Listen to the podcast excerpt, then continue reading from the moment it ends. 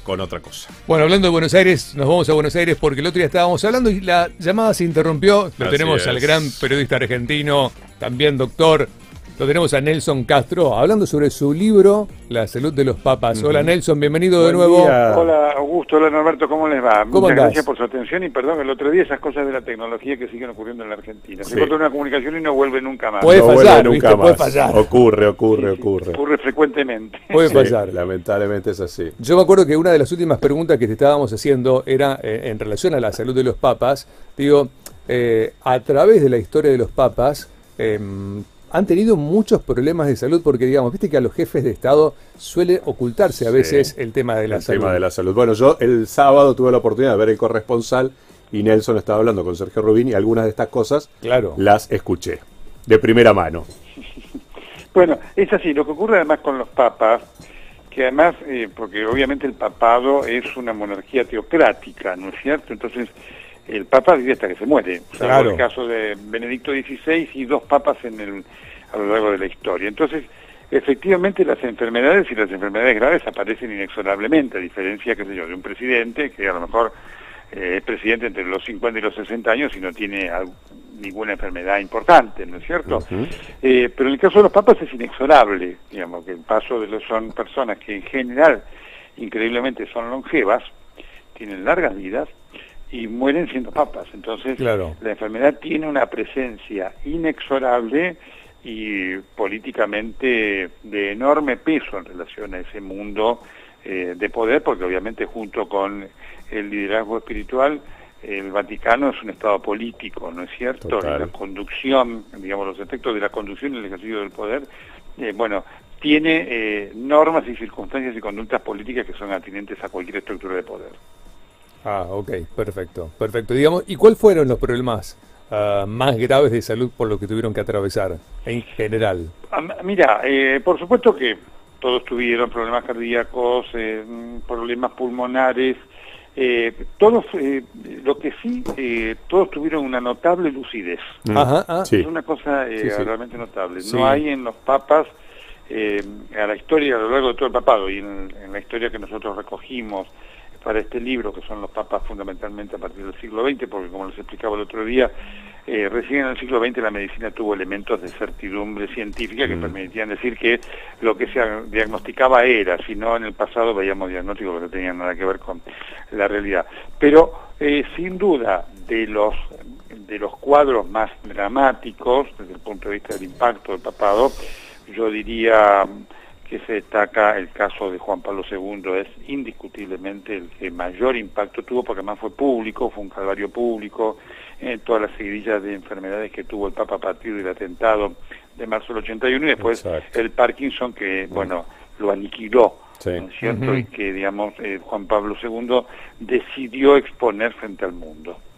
Está muy bien. Sí, está muy sí, bien. tal Sí, cual. aparte hoy día es muy difícil cubrir todo lo que pasa, ¿no? Porque están tan expuestos, hay tanta tecnología, tanta información permanentemente, que es el minuto a minuto de lo que le pasa a cada una de las personas y obviamente al Papa, a un Papa, a un jefe de Estado, es como mucho más visible. No, sin duda. Ahora, el tema eh, de la salud, eh, fíjense ustedes que tiene un impacto creciente. El tema de, de Juan Pablo II dejó una impronta tal que por eso Benedicto XVI renunció. Cuando se lee el texto de la renuncia de Benedicto eh, XVI, él dice, me faltan las fuerzas físicas para seguir. Y efectivamente se ve que Benedicto XVI, que es un caso también muy interesante porque, digamos, su condición de papa emérito, su papado emérito duró más que su papado, digamos, es evidente que eh, Benedicto no quiso repetir la historia de eh, un hombre minusválido desde el punto de vista de sus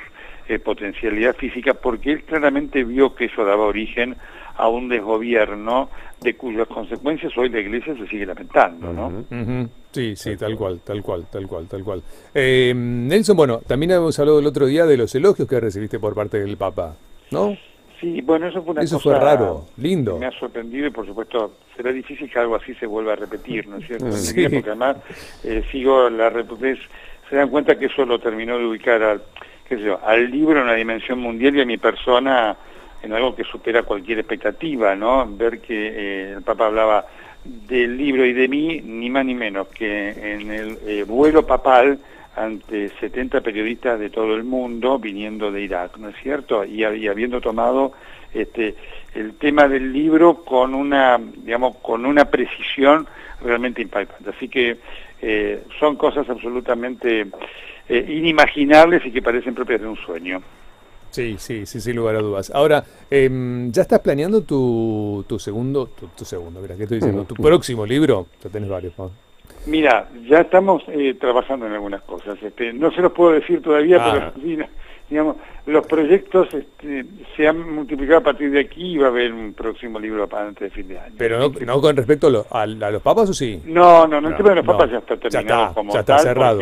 Eh, te repito, no hay posibilidad de hacer un estudio, a, lo mejor algún otro lo decide hacer, ¿no es cierto?, eh, de los papas anteriores, ah, porque eh, nosotros en algún momento consideramos, por ejemplo, Pío IX. Pío IX es un papado muy interesante, sí, duró 30 años.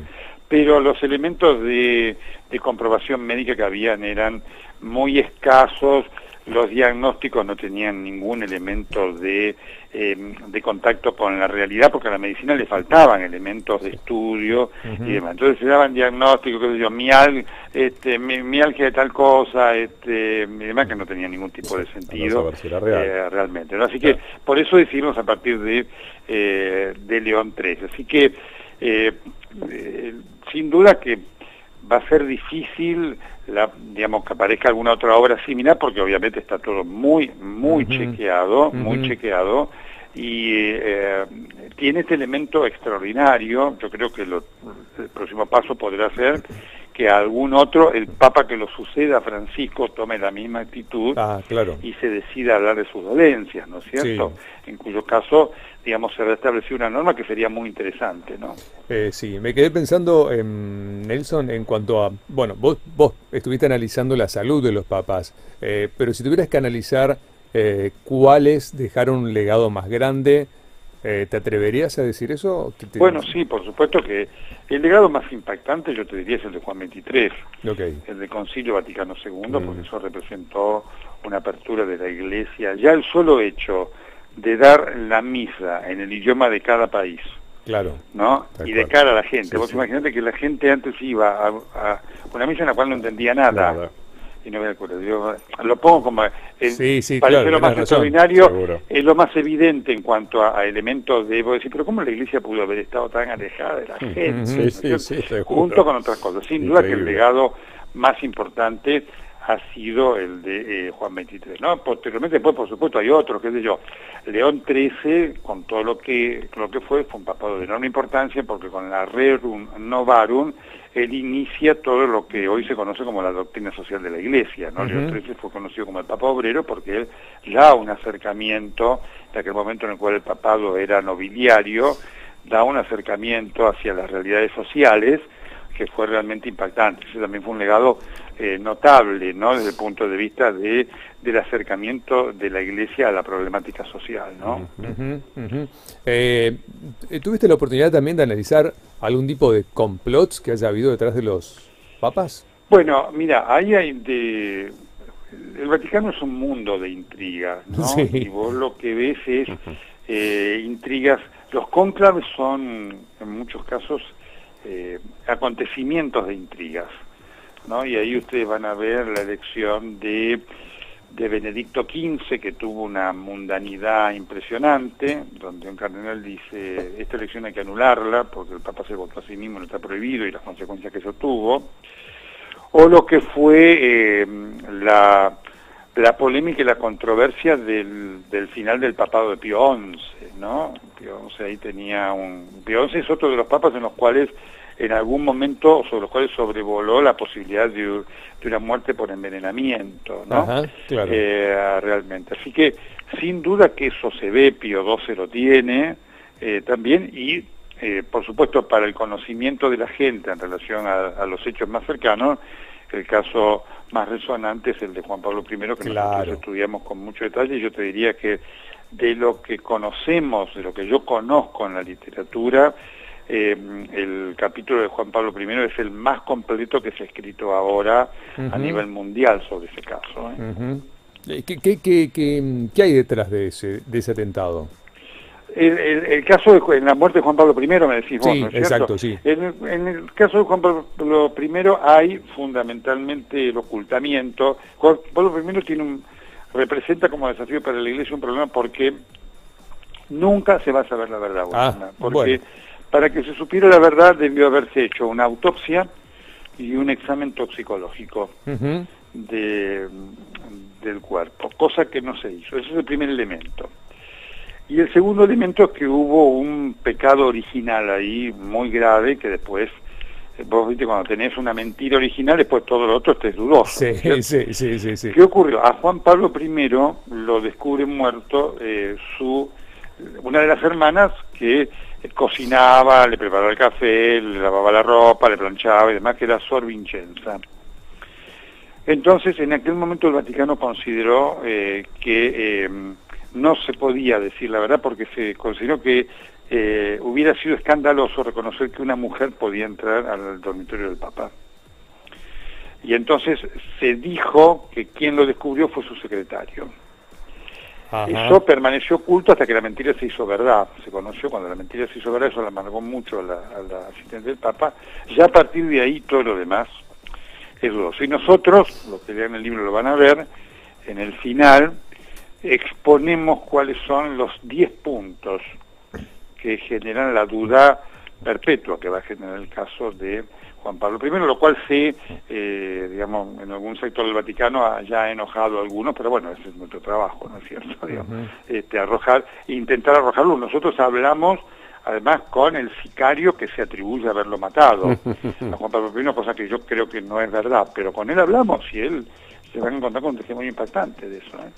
Sí, sí, sí, qué, qué, cosa maravillosa, ¿no? Qué interesante que es toda esta historia. Sí. Cuántas cosas a veces uno se pierde o no sabe, pero es, es impresionante. Sí, sí, es novelesca. Es novelesca, un elemento de, eh, les confieso, y es lo que estoy teniendo como devolución, siempre lo digo, eh, a mí me atrapó la escritura del, del, libro y fueron dos años en donde cada día tenías algo que casi en forma obsesiva decía, no, no, pero tengo que averiguar esto y mira esto que salió y mira aquello que pasó eh, y demás, y es realmente eh, increíble. Eh, digamos, supera a cualquier ficción, la supera con, con amplitud. Nelson, bueno, estuviste viajando mucho por Argentina en su momento. te con el corresponsal, por Argentina y por otros lugares, por Otros lugares. ¿Se extraña eso en el programa? ¿Qué, qué, cuándo volvemos? Mira, y bueno, eso va a depender hasta el año que viene, va a ser muy difícil volver, porque la pandemia te impone un límite eh, brutal en cuanto a cosas, ¿no es cierto? Vean ustedes lo que hoy es el mundo, no solamente eh, América con la cantidad de casos, lo que viene sufriendo Europa, ¿no es cierto? Mm. Y yo creo que hasta que no se complete la vacunación no vamos a tener un nivel de, eh, de situación cercana a la normalidad, ¿no? Porque realmente ustedes ven lo que está ocurriendo, la vacuna, además como todas las vacunas, han sido autorizadas bajo este eh, temas de emergencia, quedan muchas dudas de la vacuna, pero no es porque esté mal hecha, sino porque una vacuna habitualmente se desarrolla entre un año y medio mm. a tres años en donde se ven todas las posibilidades de efectos adversos y demás. Eh, se ven en ensayos clínicos, acá se está viendo en la realidad. Entonces aparece esta situación que hay con la vacuna de AstraZeneca, por ejemplo, con este episodio de trombosis que ha aparecido en Dinamarca, que está generando una gran polémica médica, científica, entre eh, médicos de la Agencia Médica Europea que dicen que hay que autorizarla y otros que no, y digamos, todos tienen sus razones, es producto efectivamente de eh, la escasez de tiempo en la cual se ha investigado la vacuna. Así que va a ser difícil que podamos viajar, algún viaje excepcional saldrá, ¿no es cierto? Eh, realmente, pero con, con la frecuencia como lo hicimos en el 2019, eso hasta el año que viene yo creo que es posible. Falta. Sí, hasta el año que viene difícilmente podemos Me quedé pensando en lo que decías recién de, lo, de esto de, la vacuna, sobre la situación de la trombosis en Dinamarca y en otros países de Europa. La, M, la OMS salió a decir que no había razones para desconfiar. Y en relación a la OMS, eh, desde que se desató esta pandemia, ha venido dando como pasos en falso. Eh, bueno, vos lo sabés más que todos. Digo, ¿cómo está hoy la OMS vista eh, internacionalmente y cuánto peso puede seguir teniendo o si hay que hacer un reemplazo eh, de la cabeza o, de las formas de trabajo que tiene la OMS? La OMS tiene dos planos. Tiene un plano político, burocrático y un plano científico. El plano científico es excelente, Ok. Bien. ¿no? Pero el plano político no. Ah, ok. Entonces por eso pasó esa demora, por ejemplo, con el conocimiento de la información de China, Claro. porque hay factores políticos. Exacto. Entonces ese es un problema que le quita credibilidad, porque el tema de eh, es un punto importante. El otro punto, entonces, el otro punto de la comunicación que ha fallado la OMS es dar eh, por cierto en forma absoluta cosas que no se saben si son ciertas, porque precisamente como la pandemia genera un día a día, una cosa que vos digas, bueno, hasta ahora lo que sabemos es esto. Ahora, cuando vos decís que lo que hasta ahora sabes es la verdad absoluta, y mañana, y no pusiste ese, esa advertencia, Claro. y mira, hasta ahora sabemos esto, esto, esto, puede que mañana cambie. Cuando vos lo que sabes hasta ahora decís, no, esto no es hasta ahora, sino que esto es absoluto, te expones a un problema. Mm. Y la OMS ha tenido, un mal, ha tenido eh, malos manejos políticos y un e- manejo en muchos casos equivocado de la comunicación de la información, creyendo, que fue una de las cosas que pasó con la Sputnik, por la cual Claro. también me tocó tener una discusión con varios, ¿no? Claro que sí. Digamos, creyendo que eh, porque vos digas que todo está bien, todo está bien. Mm. ¿Está claro? No, No, no es Claro. así. Y vos mm, creyendo que diciendo que todo está bien y no poniendo los peros genera certidumbre. Es exactamente al revés. En la ciencia, cuando vos exponés la duda, vos exponés eh, fundamentalmente credibilidad. Porque hay cosas que la ciencia no puede responder. Vos decís, mira, No, yo esta respuesta hoy no la tengo. Pero yo te estoy diciendo la verdad. Por lo tanto, eh, vos podés fiarte de lo que yo te estoy diciendo. Hasta el momento no sabemos esto, esto, pero lo que sabemos lo sabemos bien. ¿Te das cuenta? Y ese es uno de los problemas que ha tenido la Organización Mundial de la Salud. Sí, Nada sí. menor. Nada, Nada men- nada menor. menor. Nelson, Claro, claro que sí. tu libro obviamente se consigue en las librerías. En las ¿También está en formato digital o no? ¿O solo Sí, también está, también está en, Ah, en ok. ebook, así que sé que ya lo han incorporado, así que... Ay, qué bueno. ¿Sos de leer libros eh, de papel o te, das- te vas a la Ah, tecnología mira, también? me, eh, me he adecuado a la, ¿Sí? a la tecnología, ¿sí? Eh, realmente porque efectivamente representa una gran comodidad. Y una vez que le encontré la vuelta, y sí, el hecho de que eh, andás con la tabletita y no tenés que andar con mamotreto y demás, eh, eso es atractivo, ¿sí? Bueno, Nelson, eh, la última pregunta, esta es personal porque te admiro un montón. Si tuvieras que seleccionar de tu biblioteca o de lo que has leído en tu vida, tres libros que sean indispensables para cualquiera en la vida, ¿cuáles serían? Bueno, Que no eh, hayas escrito vos, eh, no valen no, los tuyos. ni- ninguno de los que escribió. Yo, este, lo, lo más importante en mi vida son los libros que he leído, no los que he escrito, ¿sí? Así que eh, eh, realmente, bueno, eh, por supuesto, eh, te diría que eh, desde el punto de vista de la ficción, Cien años de soledad es un libro Ah, que me acompaña ok. Ujú. eh, absolutamente siempre, ¿sí? Eh, te diría que desde el punto de vista de eh, las biografías soy un gran lector eh, y repetido lector eh, de la biografía de, de las biografías de Winston Churchill. Ah. No porque sea un hombre, pre- precisamente porque en su imperfección Claro. representa Claro. eh, la búsqueda de, eh, de un eh, ideal. Y después leo, voy a decir así, no tengo leo, leo mucha historia. Ah, ok. Me gusta leer mucha historia, Mucha ¿sí? historia. que para mí me, es algo que me fascina y me enriquece. Bueno, Nelson, un, placer tenerte Un placer de verdad. y a comprar el libro, eh, por favor. Te Son mandamos un abrazo. Le mando un saludo, gracias por la generosidad Por y el afecto. ¿sí? Gracias Un abrazo. Un saludo para todos ustedes, gracias. Saludos, ¿sí? Chau, buen chau. día. El Chau, gran chau. Nelson Castro hablándonos un poquito sobre su libro, eh, lo pueden conseguir. Está, está bastante barato. Yo estaba viendo recién los precios, dije Sí. qué buen precio, 1200 pesos. eh, la salud de los papas. La salud de los papas. eh, lo pueden encontrar en cualquier librería.